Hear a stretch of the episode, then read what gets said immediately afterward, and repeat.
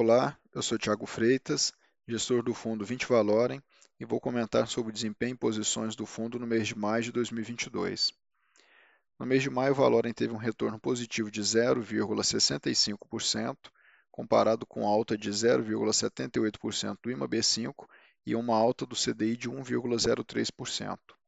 No ano até fechamento de maio, o Valorem teve retorno de 6,79%, comparado com alta de 6,25% do IMAB5 e uma alta do CDI de 4,34%.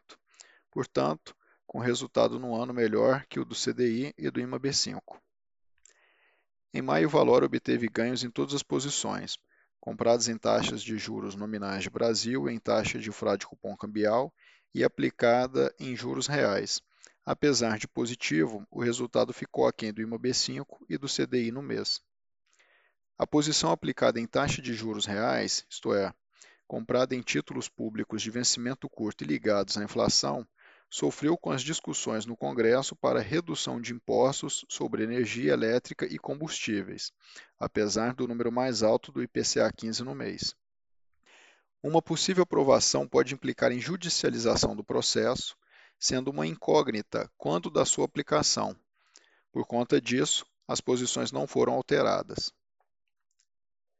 O ambiente local teve pior em função dos preços mais altos de commodities e seus reflexos na inflação e consequências políticas para redução de impostos, ou seja, redução das receitas e aumento de despesas, provocando piora fiscal e aumento da incerteza na política econômica do atual governo. Do lado externo, chama atenção o aumento do preço dos combustíveis refinados, em que se questiona a capacidade de refino global.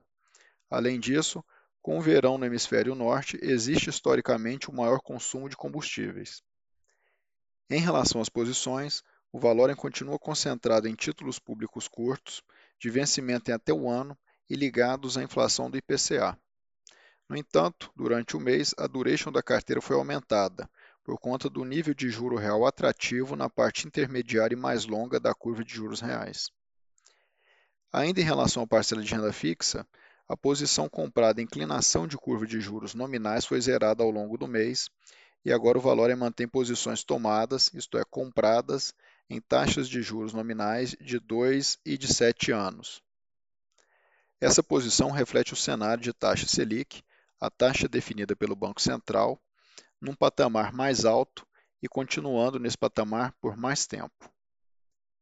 Sobre a parcela de moedas, a exposição cambial segue zerada e a posição tomada em frade cupom cambial com vencimento de até 5 anos continua, muito em função da comunicação mais propensa a altas de juros pelo Fed, o Banco Central dos Estados Unidos.